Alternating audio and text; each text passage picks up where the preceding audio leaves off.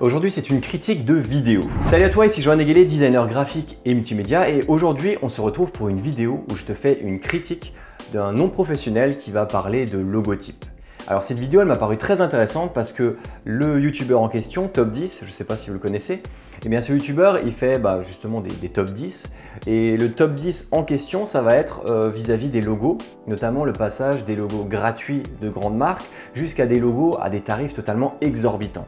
Et vu que c'est le point de vue d'une personne non professionnelle et on va dire assez euh, comique dans, le comédie, bah, je me suis dit que j'allais faire une sorte de critique de cette vidéo d'un point de vue professionnel pour montrer un peu mon avis sur la question, sur les logos gratuits, les logos pas chers, les logos trop chers, et vraiment expliquer aussi pourquoi c'est aussi intéressant de savoir pourquoi est-ce que ces logos-là ont ce tarif en question.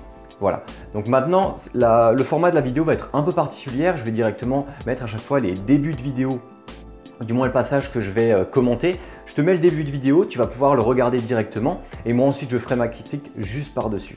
Voilà, donc c'est parti. Aujourd'hui, on va parler de logos de grandes marques. Et si vous avez l'œil, vous avez remarqué que j'ai changé celui de ma chaîne. Alors, ce qui est vraiment intéressant dans cette vidéo, c'est que le thème a été réfléchi puisque c'est en lien avec la refonte de son propre design de chaîne YouTube. Qui m'avait coûté 0 euros parce que je l'avais fait en mixant des dessins de Castor et de taupe que j'avais trouvé sur internet. Donc voilà, déjà, vous voyez à peu près le style de vidéo que ça va être. Mais on va avancer. Alors, je sais déjà ce que certains vont dire. C'était mieux avant. C'est normal dès qu'il y a du changement. Alors j'ai adoré ce commentaire qu'il a fait. Tout n'était pas forcément mieux avant. C'est juste que notre esprit, il a imprimé plein de codes typographiques, colorimétriques ou autres. Et ces codes-là, en fait, bah, le cerveau il va devoir euh, faire de nouveau une gymnastique supplémentaire pour les remplacer par les nouveaux codes de la nouvelle charte graphique. Et c'est pour ça que le c'était mieux avant, bah, ça ne fonctionne pas forcément. Il suffit juste d'attendre que les nouveaux codes de la nouvelle marque puissent s'imprégner à nouveau dans notre cerveau pour que justement le c'était mieux avant, bah, ça ne fonctionne plus.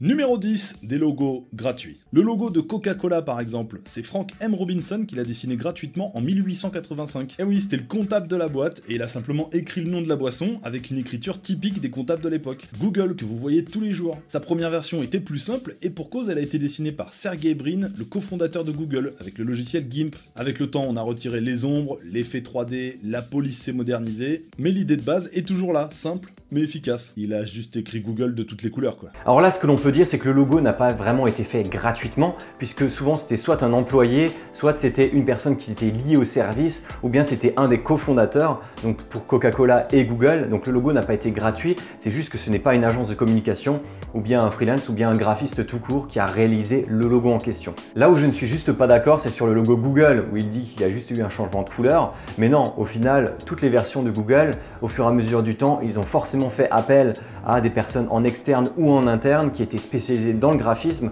pour modifier le logo qui était à l'origine fait par le cofondateur et ensuite modifié au fur et à mesure du temps par des agences de communication. Et tout à la fin, forcément, le logo Google, même s'il ressemble beaucoup à la première version du logo, il y a eu énormément de changements sur le logo en question, mais aussi toute la charte graphique qui elle est présente absolument partout sur euh, Google Chrome et toutes les différentes applications Google. Bah oui, quand on crée son entreprise et qu'on n'est pas graphiste, faut bien faire faire son logo et pour pas trop cher si possible. Et c'est le cas de Twitter. Avant d'être cet oiseau, le réseau social avait ce logo. Il avait tout simplement téléchargé pour 15 dollars seulement sur eStock Photo. Dans le même genre, il y a la fameuse virgule de Nike qui n'a quasiment pas bougé depuis sa création en 1971 et qui a été vendue à la marque par Caroline Davidson, une étudiante en graphiste pour 35 dollars seulement. Mais ses patrons ont été reconnaissants parce que près de 10 ans plus tard, ils lui ont offert une bague en or et des actions de la marque, de quoi lui redonner au moins ce que valait sa création de l'époque. Alors là, par rapport à Twitter, exactement ce que je disais sur les banques d'images, c'est qu'il faut faire très attention à ne pas utiliser des vecteurs ou des illustrations pour des projets de cette ampleur. Si tu veux créer un réseau social et que tu vas utiliser un vecteur gratuit que d'autres personnes sur le web ont déjà utilisé, bah, tu as le risque que tu ne sois absolument pas original et que ce ne soit pas lié euh, au secteur d'activité ou bien qu'il n'y ait pas de, on va dire, de dimension stratégique au visuel que tu as utilisé. Et de la même manière pour Nike, déjà, euh, même si c'était une entreprise, une toute petite entreprise qui n'était pas Nike, euh, même un, petit commerçant dans la rue, 35 dollars, ça reste totalement ridicule. Voilà, donc même toi, même si tu passes une heure à faire un logo, franchement, ne propose pas à ce prix-là. Fais au moins un minimum d'analyse stratégique et propose un logo à un vrai tarif. 35 dollars, c'est que dalle, même pour une toute petite entreprise. Au moins, ce qui est bien avec Nike, c'est qu'ils ont été reconnaissants envers la graphiste qui avait fait le logo à la base pour une somme totalement dérisoire. Parce que oui, si vous ne le saviez pas, votre ville a très certainement un logo, et plus elle a d'argent, plus elle l'a payé cher. Par exemple, la ville de Reims, qui avait ce logo un peu vieillot, a fait appel à une agence de communication qui leur a pondu ce nouveau logo. Voilà. Entre euh, Nana et Leader Price. Alors après, c'est assez drôle de voir ce genre de comparaison puisque c'est juste des formes qui ont été imbriquées les unes avec les autres. Et forcément, il y a des, logos pour des, des, sujets totalement hors sujet qui peuvent avoir les mêmes formes. Par exemple, Leader Price qui a un losange, bah, il y a énormément de logos qui ont également des losanges. Donc euh, euh, pourquoi prendre Leader Price? C'est vraiment juste pour le côté humoristique dans la vidéo. Et surtout, qui dit agence de com dit facture avec un joli tarif qui n'a pas du tout plu aux habitants, 20 000 euros. Ça paraît énorme pour un logo, pas vrai? Après 20 000 euros, ça paraît énorme, mais c'est uniquement si tu prends un cas isolé. Par exemple, si tu fais un logo pour un site e-commerce avec une personne avec qui tu es en contact direct, effectivement, c'est très cher. Mais là, la différence, c'est que pour des villes, moi, ça m'est déjà arrivé. Le logo, forcément, quand tu le fais pour une ville, il faut partir du principe que tu vas avoir des réunions régulières, des réunions avec beaucoup d'élus, des délégués euh, euh, régionaux ou euh, ce genre de choses. Du coup, tu vas avoir des réunions à peut-être 5, 10, 15, 20 personnes. Et là, du coup, pour réussir à contenter tout le monde et réussir à avoir une suffisamment bonne justification pour tout le monde, à un moment donné, en fait, ça va forcément gonfler énormément le tarif. Quand tu fais une réunion d'une heure avec 10 personnes, bah forcément cette heure-là, bah elle va compter pour 10, forcément. Donc à un moment donné, c'est normal que les logos de ville soient beaucoup plus chers qu'un logo standard, puisqu'il y a beaucoup plus de réunions et beaucoup plus de personnes qui ont leur mot à dire. Donc 20 000 euros, je pense que effectivement c'est beaucoup, mais je pense que c'est pas énorme pour le type de logo que ça doit être. D'autres qui ont coûté encore plus cher. La ville de Lille, par exemple, a dépensé plus de 42 000 euros pour passer de ça à ça. Ah ouais, non, mais là, je te le fais sous pain, ça, carrément. On dirait le jeu Tetris. Alors là, il y a énormément de subjectivité, notamment par rapport à la direction artistique, mais moi, le logo de Lille, je le trouve juste génial, euh, parmi l'un des meilleurs logos de France. Donc quand j'avais fait justement mes benchmarking des logos de ville euh, un peu partout en France. Et c'est vrai qu'à ce niveau-là, ok, peut-être que c'est facile à faire sous Paint, sauf que derrière, c'est rarement un logo, c'est très souvent une charte graphique totale qui va être utilisée pour l'ensemble des supports de communication. Et pour ça, 42 000 euros, on va dire que c'est à peu près la même gamme de prix que les 20 000 euros précédents on va dire que c'est pas du 1000 et c'est pas non plus du 100 000 euros. Ils ont dû leur dire qu'il n'y avait pas que la création du logo dans le prix, hein. il y avait aussi tout le travail de recherche pour moderniser l'image de la ville. Voilà, c'est ce que tu dis. Et qu'est-ce qui a encore plus d'argent qu'une ville? Un département ou une région. Alors là, ils se lâchent. La Seine-Saint-Denis, 52 500 euros. Les Hauts-de-Seine, 68 000 euros. Le Loiret, 160 000 euros. Les Landes, 139 200 euros. Non mais attendez, celui-là il est objectivement moche. C'est même pas droit. Alors là, je vous laisse avoir votre propre avis là-dessus, alors n'hésitez pas à le mettre en commentaire. Mais en tout cas, exactement comme il l'a dit précédemment, forcément, une ville, il y aura moins de personnes qui vont être dans les réunions et qui vont avoir leur mot à dire. Alors qu'un département, une région, c'est plus grand et donc forcément, il y aura plus de personnes qui vont être en lien avec la création du logo et la validation finale. Donc forcément, ça va coûter plus cher. Eh les Belges, je vous vois vous moquer, hein. mais il y a pire chez vous, avec la Wallonie qui avait ce logo et qui a investi 537 000 euros pour ça. Il y a que 5 points noirs. Oui, d'accord, ça forme un W, puis ils ont expliqué que ça représentait aussi des pixels, donc euh, la technologie et le modernisme. Enfin, quand on sait que le slogan qu'elle avec c'était Feel Inspired, alors là, graphiquement parlant, je ne suis pas du tout d'accord puisque le principe de modularité du logo est extrêmement contemporain et permet d'avoir vraiment un dynamisme de la charte graphique, de l'ensemble de la charte graphique avec les images, les couleurs ou autres qui fait justement qu'on ressent cette inspiration dans le logo. Alors bien sûr, c'est cher, mais je trouve qu'il est vraiment bien réalisé. 2,6 millions de dollars. Alors là, on arrive dans des prix totalement aberrants parce que jusqu'à présent, des villes, des régions, des pays, ok à la rigueur d'avoir 50, 100 000 euros, mais là, dépasser les 2 millions d'euros pour la création d'un logo, je pense pas que ce soit vraiment justifiable. Les logos de France Télévisions. Alors là, les logos de France Télévisions, je les voyais arriver à 10 000 km. Puisque si je me trompe pas, la charte graphique a dû coûter 250 000 euros Sauf que bah, c'est le logo qui est mis en avant. Et vu que le logo est extrêmement simple, eh bien, les gens se disent bah, tiens, pourquoi est-ce qu'ils ont payé aussi cher pour quelque chose d'aussi simple?